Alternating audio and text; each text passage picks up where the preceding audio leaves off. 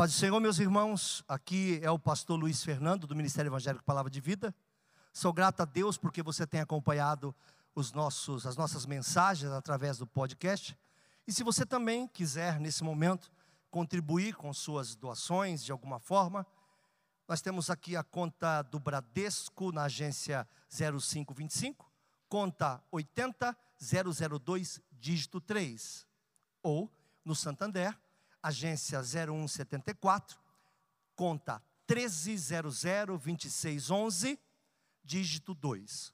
E o CNPJ do Ministério é 03 742 978 mil ao contrário 17.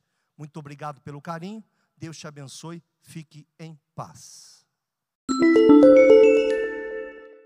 Efésios 6, 12. Eu vou soltar alguns textos para vocês, depois vou entrar em textos específicos. Porque não temos que lutar. Se não temos que lutar, por que lutamos? Se não temos que lutar, por que estamos colocando força nisso? Se não temos que lutar, por que, que nós temos lutas pessoais em relação a pessoas em nossa volta que já não deveríamos ter mais? Se não temos que lutar, por que ainda nos incomoda? Se não temos que lutar, por que, que as indiretas nos atrapalham? Se não temos que lutar, por que as redes sociais nos incomodam? Se não temos que lutar, por que tem familiares nossos que nós não dirigimos a palavra, já que nós não temos que lutar? nem contra carne nem sangue, mas sim contra principados, potestades, contra príncipes das trevas desse século, contra as hostes espirituais da maldade nos lugares celestiais. Se a nossa luta não é contra a carne nem contra o sangue, porque existem pessoas do nosso convívio que nós não permitimos mais que façam parte do nosso convívio. Veja bem, Sempre que eu falo sobre perdão, eu pontuo. Não é porque você perdoou ou foi perdoado que você precisa recuperar a forma de relacionamento. A Bíblia não diz seja tolo, a Bíblia diz seja prudente. Então não é porque você perdoou que essa pessoa que vive enfiada na sua casa voltará a fazer isso. Mas a inimizade já não existe mais. Porque o nosso inimigo não é físico não é pessoal. Nós pastores, imagino que todos os pastores, falo por todos vocês, imagino, nós passamos muitas batalhas espirituais. A gente vive tomando flechada, dardo inflamado, seta. Eu estava brincando ali com o irmão agora há pouco. A nossa semana, quando está em paz, em paz, em paz, morre alguém. A semana boa, a semana não aconteceu quase nada, morreu um amigo. Porque a gente sempre sai de uma luta para outra, de uma prova para outra, mas isso não é, é cansativo, mas é a nossa vida. Isso também faz com que nós, pastores, mantenhamos nossa vida de altar, buscamos a Deus. Eu tenho um hábito de fazer sempre duas coisas ao mesmo tempo. Então, eu, eu, às vezes eu estou parado em frente a uma televisão e estou fazendo nada que não seja orar. Às vezes não presta atenção no que está acontecendo lá mas estou falando com Deus, falando com Deus, presumindo, pedindo, dizendo: corta, quebra, destrói, mas não pessoas. A gente tem colocado, e eu ministrei isso semana passada, que a idade, eu não sei se está acontecendo com você, se não é uma pena, porque você aproveitou muito pouco sua idade. A idade faz com que a gente escolha as nossas guerras. Entenda que nem todas as guerras nós devemos entrar ou lutar. E nós temos um hábito de entrar em qualquer guerra e achar que ajudar alguém numa guerra é fazer parte da mesma guerra. E não é. Às vezes é interceder pela pessoa. Entender que às vezes Deus está provando ou permitindo coisas. Então a gente gasta muita força física, emocional, por isso está todo mundo muito estressado, e pouca força espiritual.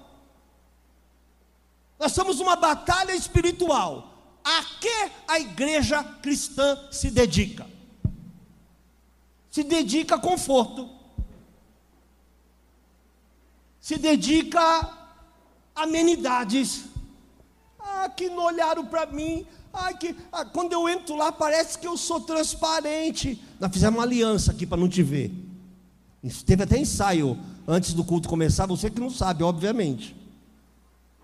Aí quando eu vou lá, todo mundo está olhando para mim. Não, você é só doente. Se conforme com isso e peça ajuda. Não são as pessoas. É você que escolhe mal suas guerras.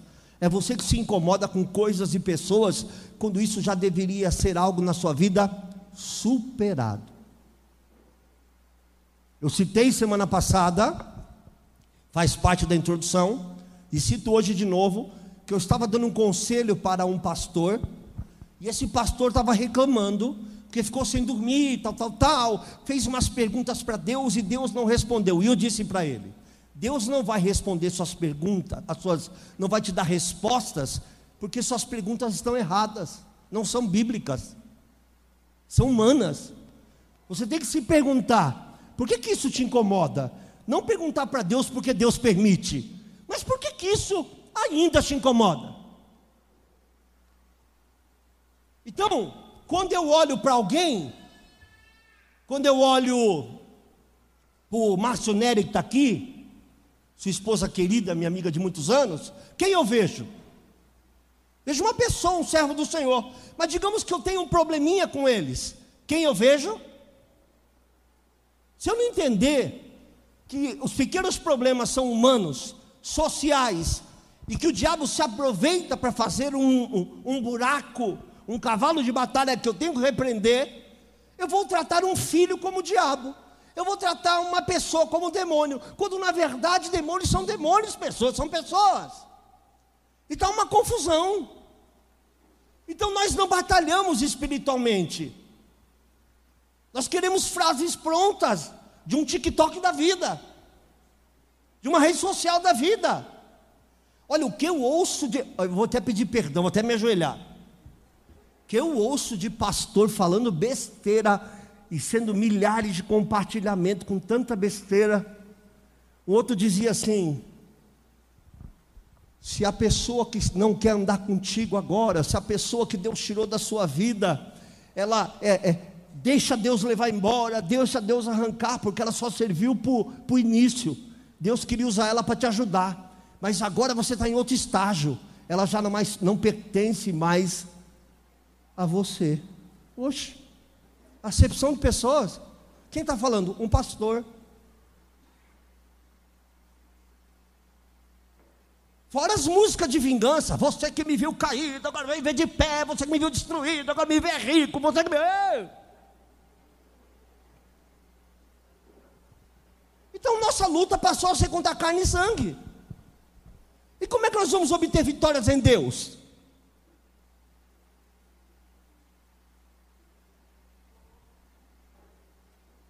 Então, quando eu olho para um filho, quando eu olho para um marido, quando eu olho para a esposa, quando eu olho para os meus, um patrão ou um ex-patrão, ou sei lá o quê, o que é que eu vejo? Quem eu vejo?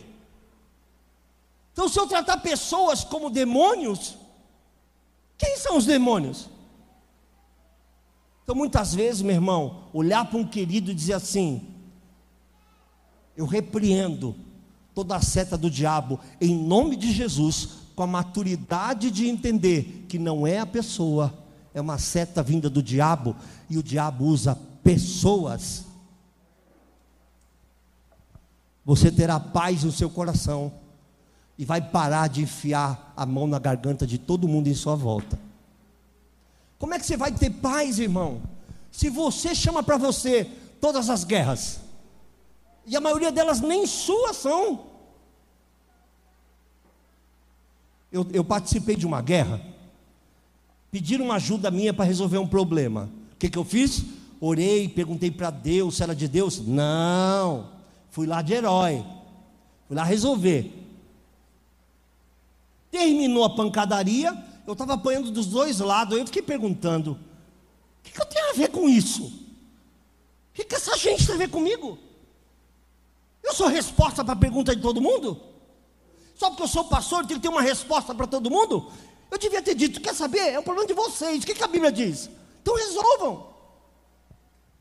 Numa outra vez eu fui cuidado, tinha um casal em litígio. Quando eu digo litígio, é uma forma carinhosa de dizer que era a terceira guerra mundial, né? Que a pessoa é um anjo até. Você quer ver uma pessoa que ela é quando divorcia? Você tenta conversar, a pessoa quer matar o ex e você também, que não tem absolutamente nada a ver com isso. Você senta para conversar com a pessoa, ela fala, já sei o assunto, é um problema meu. Eu falei, calma. Oi, paz, calma. Tira esse alien de dentro de você. Aí eu fui tentar acalmar, que eles estavam brigando muito. Resumindo, nenhum nem outro fala comigo mais. A família desse disse que eu apoiei aquele, a família daquele disse que eu apoiei esse. Me ferrei. São 15 negros falando mal de mim. E eu não me separei de ninguém. Nem casei com nenhum deles. Agora eu sou o diabo. O caba põe um galho em cima da menina, põe enfeita com árvore de Natal, põe bolinha, põe rena, convida o Papai Noel, a culpa é de quem? Minha. Loteia a cabeça da menina em pequenos terrenos, se é que você me entende. A culpa é de quem? Então você não pode ter uma vida equilibrada baseado numa guerra desequilibrada. Se você não tem as armas de Deus, não saia para peleja.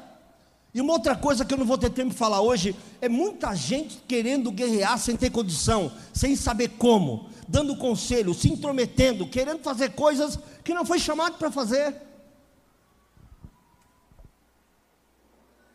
Vamos falar um pouco sobre isso. Lucas capítulo 10, versículos 17, 18 e 19.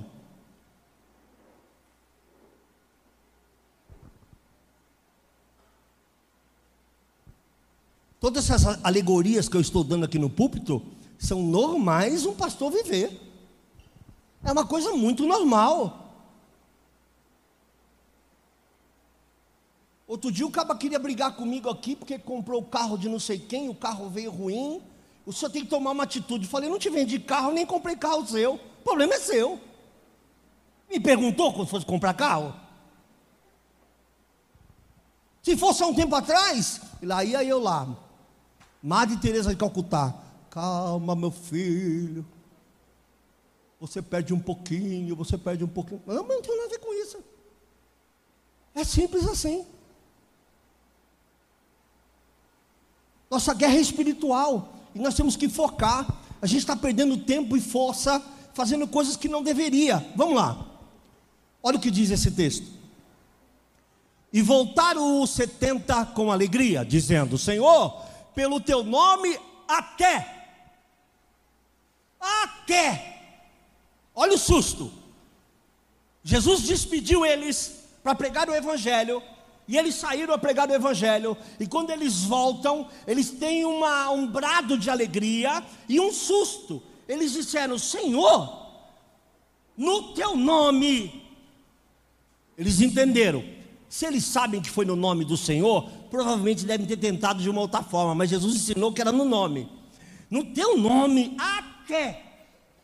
Olha que susto! Até os demônios nos sujeitam. Versículo seguinte: Disse-lhe Jesus, olha que, que diferente o texto. Eu via Satanás como um raio cair do céu. Quem está dizendo sobre isso? Parece que não está respondendo a mesma coisa. Ele está dizendo, ele já perdeu a sua força, ele já foi lançado, ele já não é mais quem é, ele não é quem ele diz ser, ele não é quem você pensa que ele é. Nós estamos cobertos pelo sangue do Senhor Jesus, estamos debaixo de autoridade, e quando usamos o nome dele, todo espírito contrário sai. Se não sair na primeira, primeira, sai na segunda, na terceira, mas ele foge no nome do Senhor Jesus. E ele diz mais: Eis que vos dou poder. Primeiro, olha como o texto parece vago e solto. Primeiro ele diz da queda. Quer dizer, nós botamos ele lá de cima para baixo, e eu vi. Aí ele vem em seguida e diz: mas vocês receberam de nós o mesmo poder para pisar serpentes e escorpiões. Presta atenção, para de presunção, saiba o que é a fé. Deus não mandou você caçar serpentes e escorpiões. Deus você não mandou você pisar de propósito para saber se é verdade. Deus não mandou você provocar. Mas se pisar quando estiver no seu caminho, usando o nome do Senhor, não ficará diante de ti. Sabe por quê? Porque toda força, repita comigo, toda força, diga bem alto, toda força do inimigo não vos fará nenhum dano. Aleluia! Não há força nele.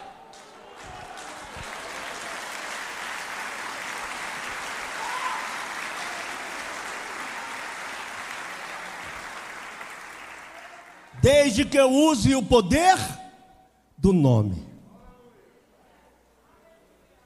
Ele olha para mim e não vê coisa alguma, mas quando eu uso o nome, eu digo: Você está pensando que eu vim combater você na minha força? Em nome, no nome, aleluia. Ah, mas eu uso o nome de Jesus e às vezes não acontece nada, acontece tudo. O problema é que nós usamos o nome de Jesus indiscriminadamente para qualquer besteira que existe. Você vai na festa da minha prima, aí eu vou em nome de Jesus. Que o nome de Jesus tem a ver com a festa da filha da sua prima. Então a gente usa o nome de Jesus para qualquer baboseira. Meu time vai ganhar hoje em nome de Jesus. Aí o dia que precisa usar o nome, o nome na sua boca está banalizado. Não existe fé ao proferir. Quando você profere o nome que é sobre todo nome, todo joelho se dobra, toda língua confessa que Jesus Cristo é o Senhor. Os que estão no céu, na terra e debaixo da terra, toda língua confessará. Aí vou emagrecer em nome de Jesus.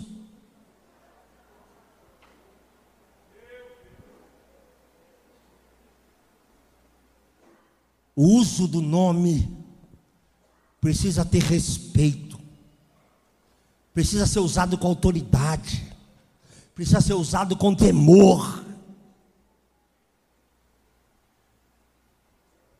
Tu vens a mim, eu vou a ti no nome. Por que, que parece que entre esses dois textos, pastor Samuel, tem um versículo solto? Porque eles vêm alegres falar: Ah, no teu nome até os demônios. Aí ele do nada fala assim: Eu vi. Vocês estão conversando com alguém que viu.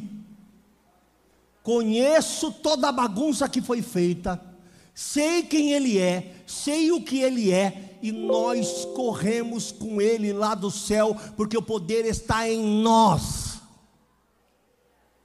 Vocês têm poder a usar o nome. Existe um poder no nome do Senhor Jesus para dissipar trevas, todo o ataque do diabo, para quebrar doenças. É muito engraçado nós. O teu filho vem até você e diz assim: Papai, estou com dor de cabeça. Você já deve ter a resposta Primeira coisa que a gente faz, em vez de ligar para o médico, procurar um pediatra, alguma coisa assim, a gente já, pô, logo dá um remedinho, né? Mas quais, quais são os que a questão que antes de fazer qualquer coisa fala, filho, abraça papai. Senhor, em nome do Senhor Jesus, eu repreendo essa dor, seja de que causa, seja de que cunho. Declaro para o meu filho saúde em teu nome você vai ver tanto milagre na tua vida, tanta coisa acontecer que você vai dizer: Eu nem sabia que eu tinha dom. Não é dom, é o nome. Aleluia! É o nome. Então existe poder quando a gente usa o nome.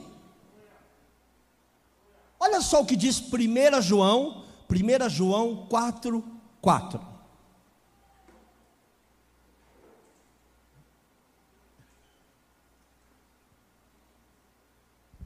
É uma brincalhada com o nome de Jesus, gente. É uma brincalhada, uma bagunçaiada usando o nome de Jesus para qualquer tolice. Que o dia que precisa as veras, o dia que é sério, você não acredita no nome, você bagunçou o nome. O nome é o nome, o nome não muda, ele não muda por desgaste. É você que banaliza tanto que não acredita que ele tem o efeito que ele tem. O nome de Jesus é algo tão tremendo. Vou contar algo espiritual aqui. Não é todo mundo que vai entender. Tá certo? Mas eu vou tentar explicar de maneira rápida e rasa. Eu já tive, eu fui arrebatado algumas vezes, arrebatamento de sentido, como bem me corrigiu o pastor Samuel alguns anos atrás. E nesses arrebatamentos, que a gente chama de arrebatamento de espírito, provavelmente seria a nossa morte se isso acontecesse. Uh, eu fui visitado algumas vezes pelo mal. Várias vezes eu acordei, parado na minha cama. Se já aconteceu isso com você, você vai saber agora. Parado, sem me mexer, sabendo que tinha alguém em cima de mim, só que não dá para ver. Aquela tremedeira dentro do corpo, você quer falar, mas sua voz não sai, você está preso, sem se mexer. E você olha para o lado, não sei a tua esposa, mas a minha não acorda tão facilmente em situações como essa, apesar que brincadeiras à parte não tem absolutamente a ver com ela, porque é espiritual. Você está ali sem se mexer. Quem já passou por isso? E aí você quer falar, quer pedir ajuda e não consegue, parece estar sendo sufocado. Aí você pensa, olha que coisa tremenda. Você pensa. Você só pensa. Você pensa assim, ó, Jesus. Nem o diabo sabe o que você está pensando, mas você só pensa. Jesus. Jesus, entra uma glória na tua casa, vai voando capeta para tudo quanto é lado, você nem abriu a sua boca, o diabo não pode entender o, o que você pensa, mas Jesus conhece até o teu pensamento, você só diz assim: Jesus, a tua casa já se enche de glória, tudo que é mal começa a sair, e a paz está de volta no teu lar, a vida espiritual é assim. Não queira combater problemas espirituais de forma física.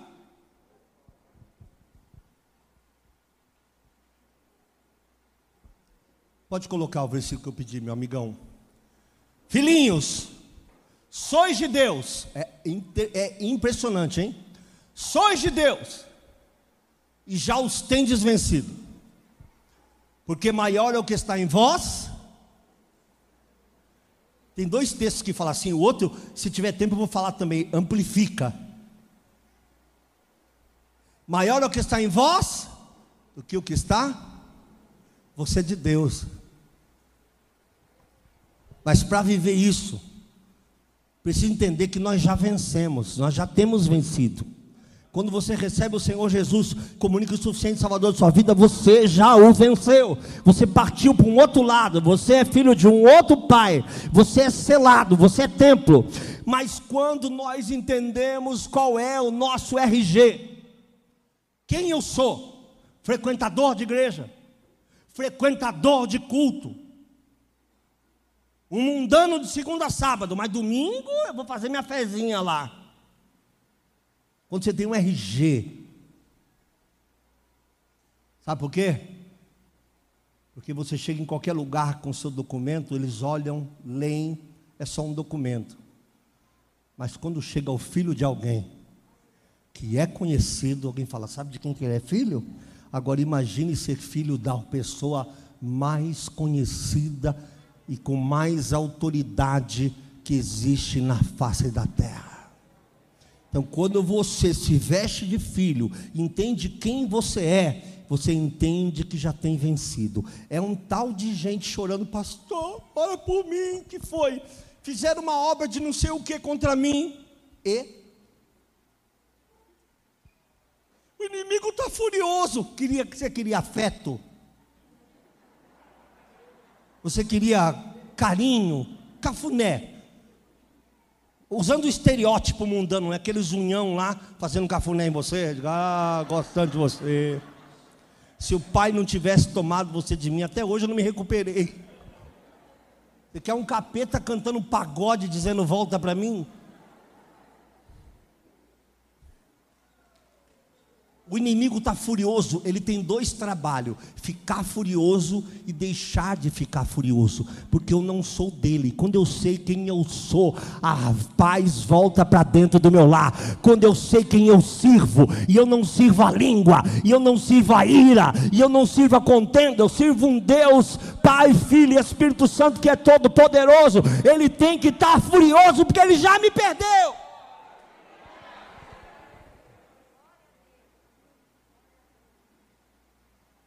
Falta sobriedade. Eu acho que nós pentecostais, nessa área, falta muita sobriedade.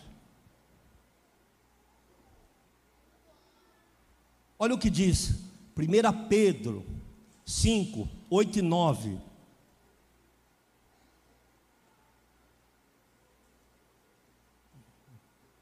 Cadê os cabeças da casa aqui? Que quando o bicho pega dentro de casa, levanta suas mãos, fecha os seus olhos e repreende o mal. Cadê as mulheres de Deus?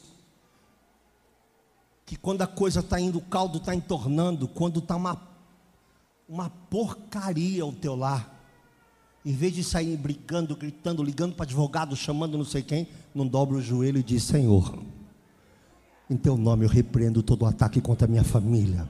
Eu quero meu filho de volta, eu quero minha filha de volta, eu quero meu marido restaurado, eu quero minha esposa renovada, aleluia! Olha, tem mulher que diz assim: lutei 20 anos para meu marido se converter. Talvez seja esse o problema, você lutar 20 anos. É diferente de dizer, há 20 anos atrás, eu o coloquei na mão do Senhor. E sempre que eu vou orar, eu digo: Senhor, meu marido. Senhor, meu filho. Sede sóbrios, vigiai. Alguém sabe por que esse texto está escrito vigiai? Vou explicar. Porque o diabo, vosso adversário, anda em derredor, bramando como leão. Desculpa eu fazer isso. Presta atenção no texto. Bramando como um não é leão, não passa de um usurpador, um imitador.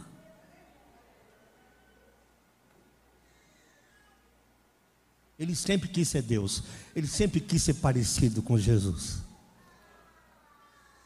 Quem está na nossa bandeira é o leão da tribo de Judá.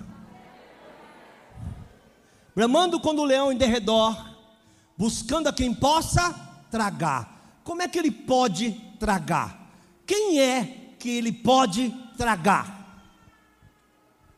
São pessoas que aceitam a sua sugestão. Quer ver? Ele vem e fala assim: Teu marido não te procura mais porque ele não te ama mais. Ou você repreende ou você acolhe a palavra. Acolheu a palavra, filho. É 10, 15, 20 anos para essa praga sair do seu coração. Porque a gente acolhe a sugestão do diabo e não aceita que Deus nos fez um e os dois em uma só carne.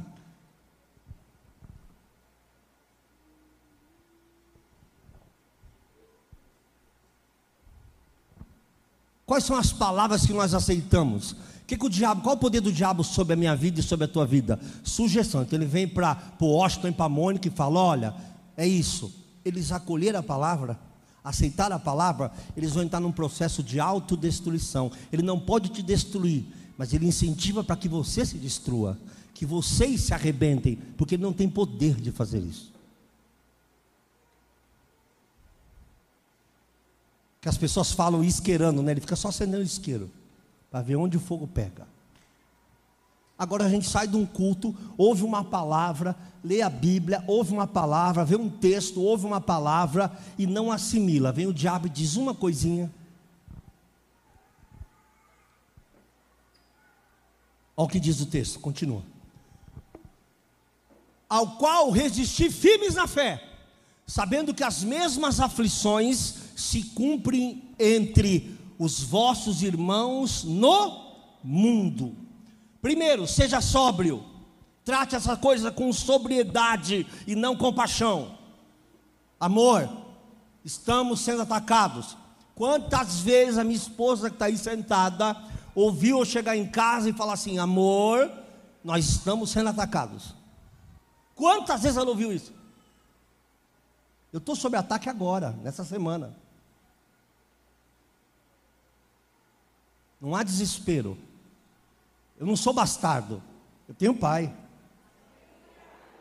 Eu não sou filho de chocadeira. Eu sou filho do reino. Eu tenho marca, eu tenho documento. Eu sou propriedade dele, por mais que o diabo queira dizer que não, eu sou propriedade dele. O Senhor é o meu pastor, nada, nada. Agora, as aflições suas, ele está dizendo, fica firme na fé, que as suas aflições são as mesmas do mundo inteiro. A aflição, meus irmãos, a aflição tem voz. Repita comigo: tem voz. A aflição tem voz. Então não escute. Ela vai dizer: você não é, você não tem, você é uma porcaria de mulher, você é uma porcaria de homem, te largou porque você não serve, não te cuida porque você é isso, e você vai aceitando isso como verdade. Não me respeita como pai, não me respeita como filho, não me respeita. Para de aceitar isso como verdade. Tua família é bênção. Ora para que Deus coloque tudo no seu lugar. Essas aflições só mudam de endereço. Se você ficar ouvindo a voz da aflição, você vai acabar sucumbindo. Resista firme na fé. Senhor, eu creio. O ataque está vindo, tá, você está assim, ó. Tá caindo. Quem já passou isso? Está assim parado, cai bomba, míssil, tudo quanto é lado. Quem já passou uma fase assim? Ainda, eu costumo brincar aqui, né? É aquela fase que se o, o teu último pão com manteiga cair, cai com a manteiga para baixo. Pode jogar fora. Que a manteiga puxa tudo que tiver de ruim no chão. Mas quando você está bem, você mata no pé. Vai jogador de futebol profissional, capaz de trazer o pão de volta. Quando você está mal, meu irmão, só que eu já disse esse texto e repito: mil cairão ao teu lado, dez mil à tua direita, mas se você estiver no centro de Jesus, no centro da sua fé, tu não serás atingido. Aleluia! Não serás atingido.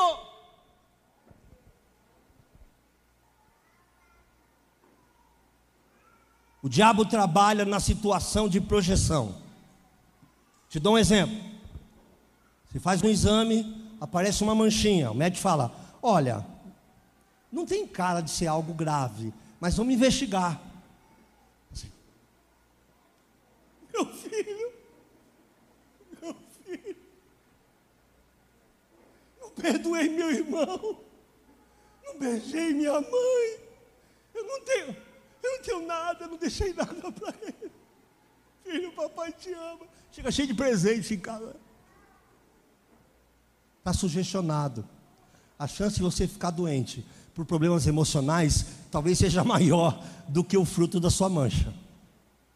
E homem com problemas emocionais tem alta na sua pressão arterial, palpitações, coração acelerado, um cansaço para fazer as coisas que parece que está deprimido e morto. Tudo que ele faz, ele faz com força. Mas como ele é o homem, ele não pode dizer isso para alguém. Aí começa dor nas costas, dor de tensão, minha coluna está fora, pegou o meu ciático, uma série de problemas emocionais. Mulher com problema emocional, nódulos, mudança no rumo da menstruação,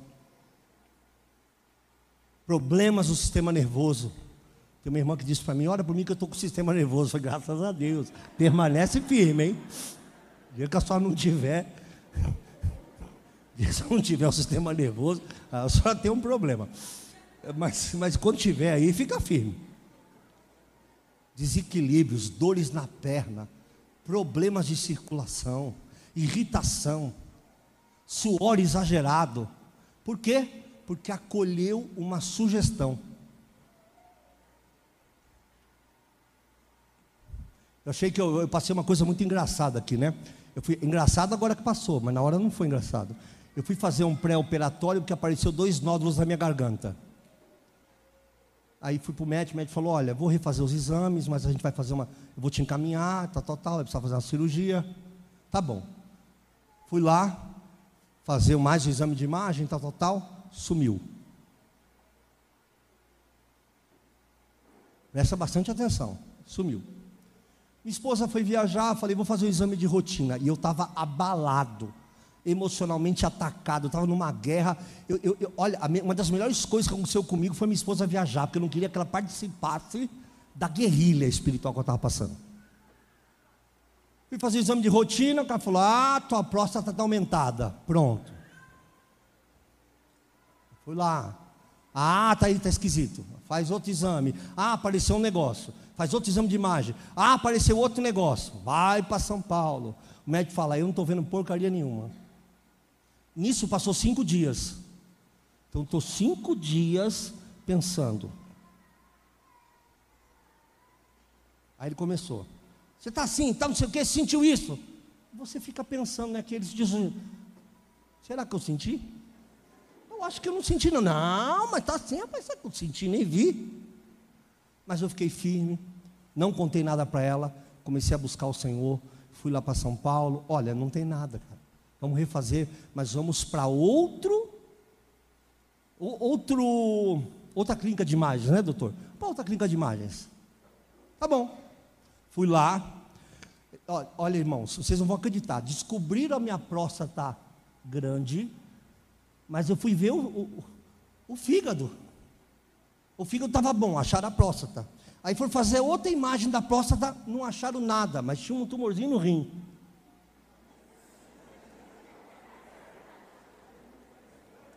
Eu não estou brincando.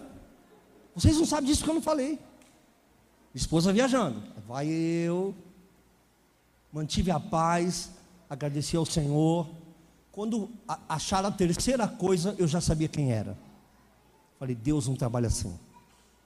Deus não oprime. Então, essa conversa de que dez pessoas sonharam com você, pode descartar. Deus fala uma vez e Deus confirma. A partir da terceira é opressão. A opressão vem do quinto dos infernos. Deus não oprime ninguém. Está todo mundo sonhando que eu tive um problema. Se está todo mundo sonhando que você teve um problema, não terá, porque é o diabo. Deus não fica torturando ninguém. Deus fala. E se você não entender, ele replica. E você entendeu, já era. Que ele não é menino. Na terceira imagem eu falei ao diabo. Bom, refiz todos os exames, não apareceu nada do nada do nada. Então eu fui ver a gordura no fígado, acharam o problema da próstata, que fizeram uma geral lá. Da próstata já mandaram para o rim. Eu digo, rapaz, se eu for fazer mais uma imagem, eu vou sair com uma joanete de lá mancando. Então, está errado? Não. Eu fiquei calmo, refiz as imagens. Tem uma questão de, de máquinas, não quero nem entrar não quero nem entrar por aí, que é um problema.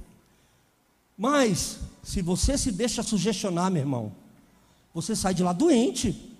O teu semblante cai. Se essa... O que, que você tem? Eu acho que eu estou com câncer. Mas quem falou isso? Em que momento usar essa palavra?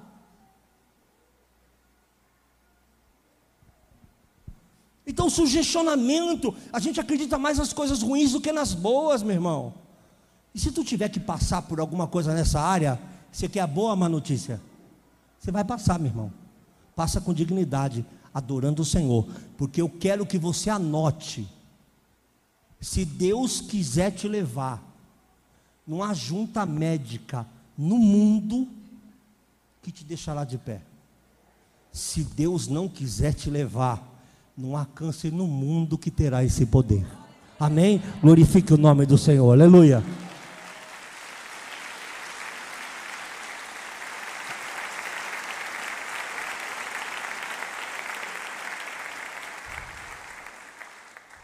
Olha, está cedo, tem mais tempo, né?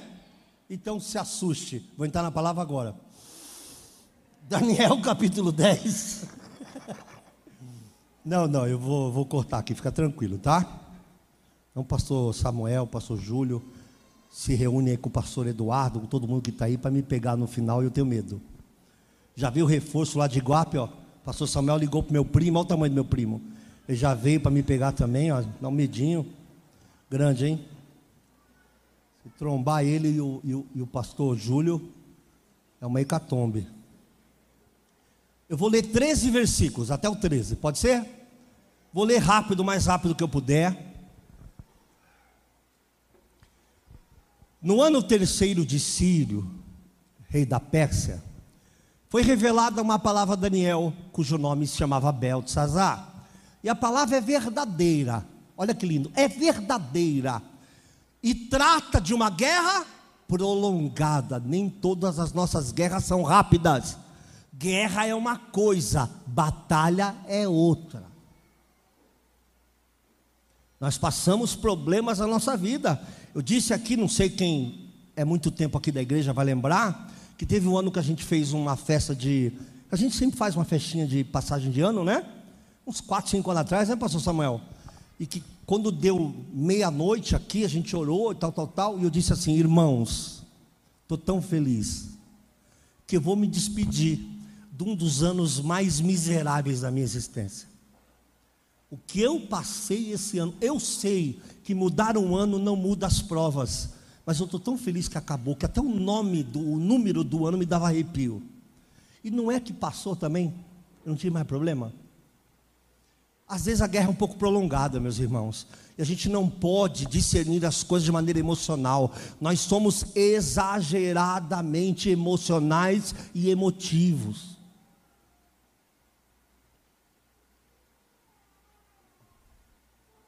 E ele entendeu essa palavra e teve entendimento da visão. É muito bom quando alguém tem entendimento. Continue. Dois. Naqueles dias eu, Daniel, estive triste por três semanas completas.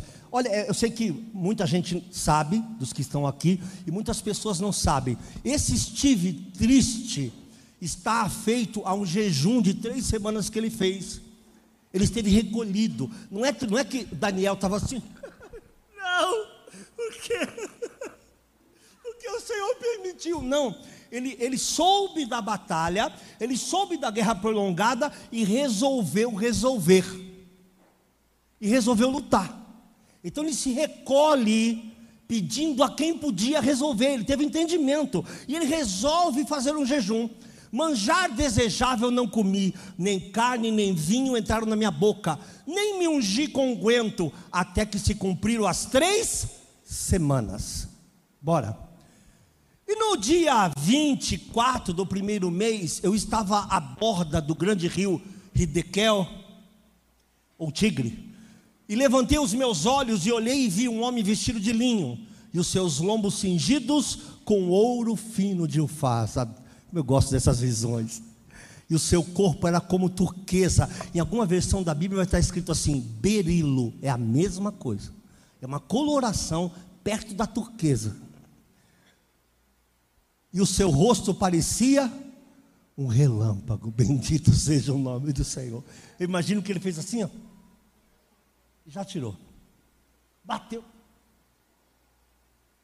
Guardou a visão. Seus olhos como tochas de fogo.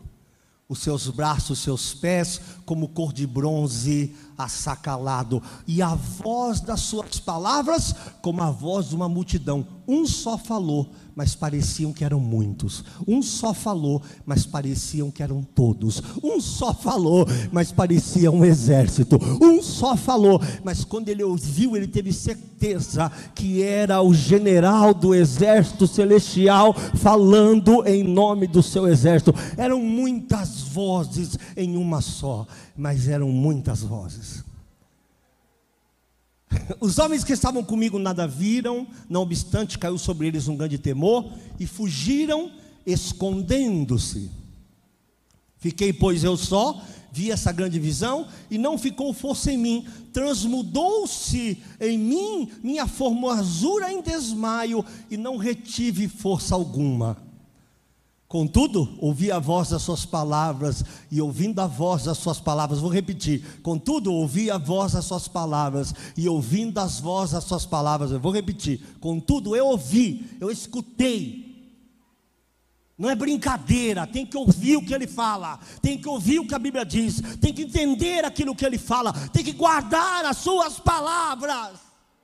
Eu caí com meu rosto em terra, profundamente adormecido. Pode continuar, por favor. 10. E eis que uma mão me tocou e fez com que me movesse sobre os meus joelhos. Quer dizer, o joelho ficou numa posição, ele puxou sobre o joelho, se moveu sobre o joelho e sobre as palmas das minhas mãos e me disse: Daniel, tu é muito amado. Essa palavra desejado tem a ver com amor. Daniel, vamos traduzir. Daniel, você é um querido. Daniel, você não está sozinho. Daniel, estou aqui por tua causa. Daniel, você nunca esteve só. Daniel, nunca vou te abandonar. Daniel, você é meu filho. Esteja atento às palavras que eu te vou dizer. Levanta-te sobre os teus pés, porque eis que te sou enviado. E falando ele comigo essa palavra, eu estava tremendo. Então ele levanta e fica. Eu gosto tanto disso, né? Eu te fui enviado. Eu sei que Deus faz muitas coisas coletivas, né? Mas Deus também faz muitas coisas individuais. O que, o que me maravilha em Deus é saber que Ele é um Deus de todo mundo e ao mesmo tempo Ele é o Deus de um só. Repito, Ele é o Deus de todas as pessoas e ao mesmo tempo é o Deus de um só, porque Ele te conhece e me conhece pelo nome não está alheio às nossas batalhas, não está de costas viradas para os nossos problemas. Não temas, Daniel, porque desde o primeiro dia em que aplicaste o teu coração a compreender e a humilhar-te perante o teu Deus, são ouvidas suas palavras, e eu vim por causa das suas palavras. Versículo seguinte: Mas o príncipe do reino da Pérsia se pôs de frente de mim 21 dias e eis que Miguel, um dos primeiros príncipes, veio ajudar-me e fiquei ali com os reis da Pérsia. Só até aí, eu, eu, eu, como eu não tenho muito tempo, eu separei algumas coisas. Primeiro, o poder do jejum. Quando você jejua, você entra numa esfera de sobrenatural tão grande, porque tudo que é carnal cai por terra. Por que, que o jejum tem todo esse poder? Porque o jejum faz com que você desapareça. O jejum faz com que você suma dessa batalha. Te quebranta. Tira a força do teu braço, a tua carnalidade. Você está abrindo mão de coisas por causa de alguém. O poder do jejum. Qual foi a última vez que você jejuou? Que silêncio. Qual foi a última vez que você tirou um tempo Qual foi a última vez que você abriu mão de manjares, de boas comidas, de coisas que te apetecem, porque resolveu entregar aqueles dias para o Senhor? Quebrantar teu corpo. Qual foi a última vez? O que mais eu anotei aqui? o poder da perseverança, porque demorou, foi uma guerra prolongada. Nesse caso são 21 dias aí, mas 21 dias sem gemer, 21 dias sem dizer que vai desviar, 21 dias sem dizer que não aguenta mais, 21 dias não, não dizendo Deus me leva, mas só acreditando, ele vai acontecer, ele está me ouvindo. Não há sombra, não há frescor, não há sinal, não há voz, mas eu sei que Ele está me ouvindo, Ele vai me socorrer em tempo oportuno. Aí ele diz o seguinte: que ele teve entendimento da visão. O que adianta Deus falar conosco se a gente não entender que é para nós? É inócuo? É vão? Desde o primeiro dia, olha o que ele diz: desde o primeiro dia que aplicaste o teu coração a compreender. Ele não disse, desde o primeiro dia que você começou a orar, guarde isso. Desde o primeiro dia que você entrou em guerra, não disse isso. Mas disse, desde o primeiro dia que você aplicou o seu coração para entender, compreender e também se humilhar perante o seu Deus. Oração de guerra tem que vir com quebrantamento. Tem que vir com súplicas dizendo: O Senhor é o Senhor, o Senhor pode resolver. Eu não tenho, eu nada sou, mas o Senhor é tudo. Uma palavra tua e as coisas vão mudar. Não, agora, põe Deus na parede. Hã? Senhor, É a última vez. Se não acontecer nada, quem é quem nessa relação? Desde que você se coloca para se humilhar, você abaixa a cabeça do seu eu, dizendo: Eu não posso, eu não consigo, eu não tenho, mas contigo sou mais, muito mais do que vencedor. Vem sobre mim, traz a tua palavra, acampa. Traz teus anjos, envia, traz os mensageiros, vem sobre mim, me traz a tua vitória. Aleluia. Eu acho que nós somos altivos para falar com Deus. Aplicou o seu coração, compreendeu, humilhou-se perante o seu Deus. Aí quando ele vem, primeira coisa que ele fala é: vim resolver essa parada, vim resolver essa guerra. Ele fala: não, ele fala assim: é Daniel, querido. Você é um querido, amado, desejado. Alcançou o coração de Deus, venceu uma batalha, uma guerra prolongada, porque se quebrantou perante a potente mão de Deus. Quem sou eu? Quem é você perante Deus? Nós somos ninguém, nós só somos alguém, porque maior é o que está conosco, porque Ele está em nós. Agora termino com outro texto, vocês me permitem? Segunda Reis, capítulo 6. Cortei muita coisa para terminar hoje. Quero terminar dizendo uma coisa importante para vocês. Segunda Reis, capítulo 6, versículos de 13 a 18. Texto muito conhecido. Eu gosto bastante desse texto.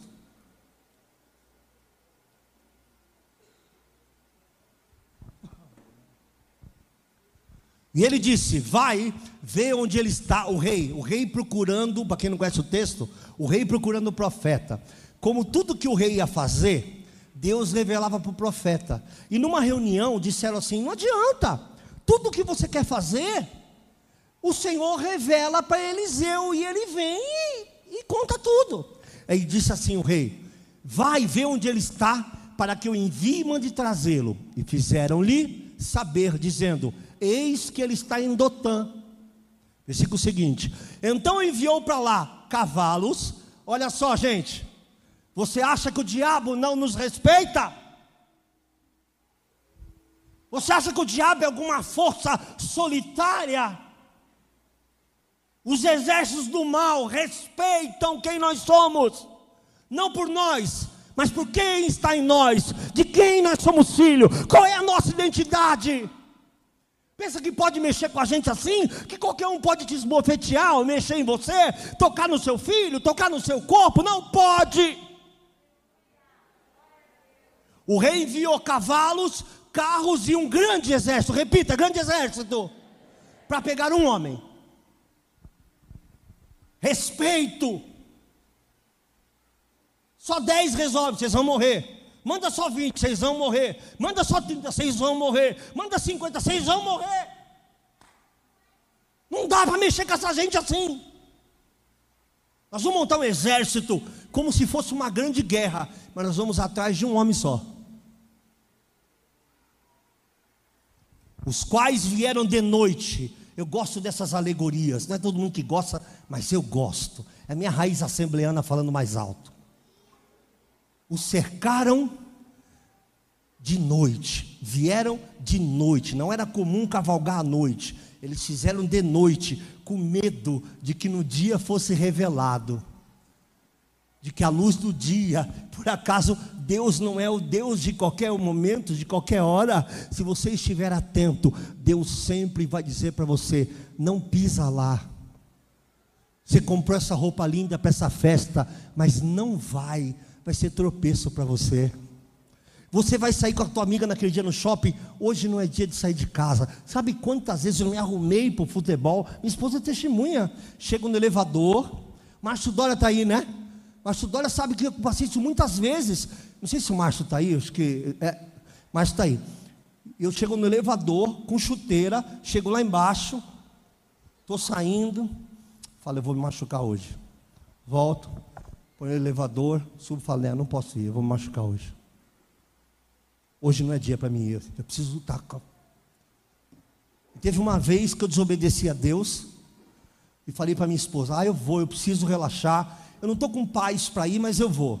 Ah, dois chutes na bola e lá volto miserável. Tô, tô. Fui, era uma manca. Vocês não sabem o que aconteceu comigo. Eu ouvi aquele barulho como se fosse corda de birimbau. Pem! que delícia! Não conseguia mais mexer a perna, minha perna ficou totalmente bamba. Só que acho que quem pode testemunhar isso talvez seja o Márcio Dória mesmo, que era muito lá atrás. E aí eles me carregaram, a gente jogava no Gama, e eu morava do outro lado da rua. Me carregaram, fui num pé só.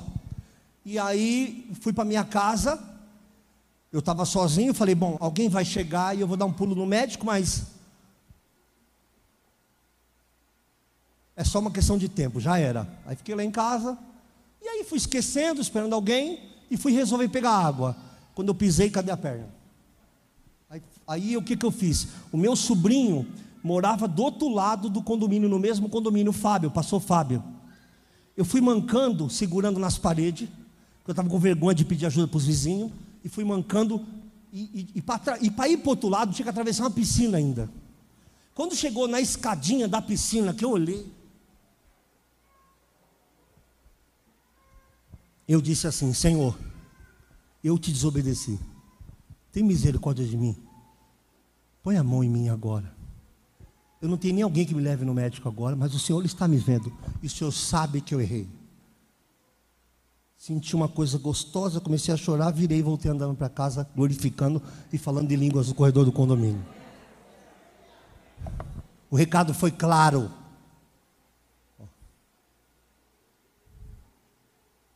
Aprenda a ouvir a minha voz. O Senhor fala, meus irmãos. Fala de dia e fala de noite. Cercaram a cidade e o moço do homem de Deus se levantou muito cedo e saiu. E eis que um exército tinha cercado a cidade com cavalos e carros. Então o moço lhe disse: Ah, meu senhor, o que faremos? Se apavorou. O menino vai cedo lá. Quando ele olha, ele vê um exército para pegar ele, ele falou: Ah, o que, que nós vamos fazer? E aí vem uma arrogância, uma soberba que na verdade nunca foi, chama-se autoridade e certeza. Todos os homens de Deus que têm autoridade e segurança na fé são confundidos com soberbos e com arrogantes, porque a autoridade incomoda as pessoas. Ele disse: Não temas, a ampliação daquele primeiro texto. Mas são os que estão conosco. O diabo sabia. Mais os que estão conosco do que os que estão com eles. Tem muito mais gente do lado de cá. E o menino olhando para ele. Rapaz, está lotado. Versículo seguinte. E orou Eliseu e disse: Senhor, Peço-te, envia o teu exército para me socorrer. Está escrito isso? O exército já estava lá. É que um tinha condição de olhar e o outro não. Já vou chegar aí. Eu vou ler e vou explicar melhor. Senhor, abra os olhos para que veja. E o Senhor abriu os olhos do moço e viu. E eis que o monte estava cheio de cavalos e carros de fogo em redor de Elias. Versículo seguinte: E como desceram a ele, Eliseu orou ao Senhor e disse: Fere, peço-te, esta gente de cegueira, e feriu de cegueira, conforme a palavra de Eliseu. Sabe o que me chama? Eu, eu, tenho, ai, eu queria mais tempo, eu sei que eu estou perturbando vocês, mas eu tenho tanto para falar. Olha, tinha um exército para defender Eliseu, amém? Eliseu nunca usou o exército. Nunca. Ele não disse, arrebenta eles. Ele disse, Senhor.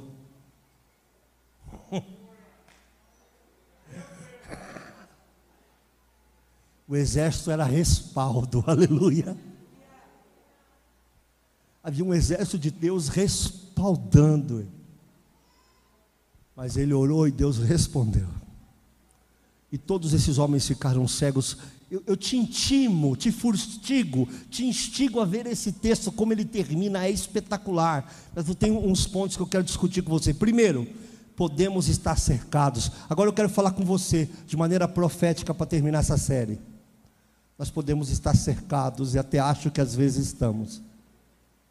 Nós podemos estar oprimidos.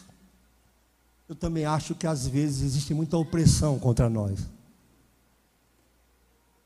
Oprimidos por situações, por circunstâncias, não demoniacamente falando. Às vezes é muita luta, às vezes é muita coisa para resolver quero te dizer uma coisa: não temas. Tenha uma visão real do que está acontecendo. E agora eu quero terminar essa série com uma frase que eu vou postar essa semana. O fato de você não estar vendo não quer dizer que não está acontecendo. O fato de você ter medo, porque só recebeu o poder de ver o mal, porque tem gente que só tem poder de ver o mal, ele não consegue focar em nada que é bom. O fato de você não estar vendo não quer dizer que não está acontecendo. Você pode estar cercado essa noite, você pode estar oprimido, você está passando, você está vendo coisas ruins, você está vendo vulto, você está sofrendo, tudo está dando errado, mas tem uma visão real. É muito mais os que estão conosco, é muito mais. Ah, mas pastor, por que eu não vejo? Porque quem deveria ver está vendo. O mal, quando vem te atacar, ele olha e fala: Não posso, não tenho como chegar perto, não tenho como tocar. É filho do homem, isso aí é amigo do homem. Isso aí foi comprado por bom preço. Quem consegue tocar nesse menino que não seja ele mesmo?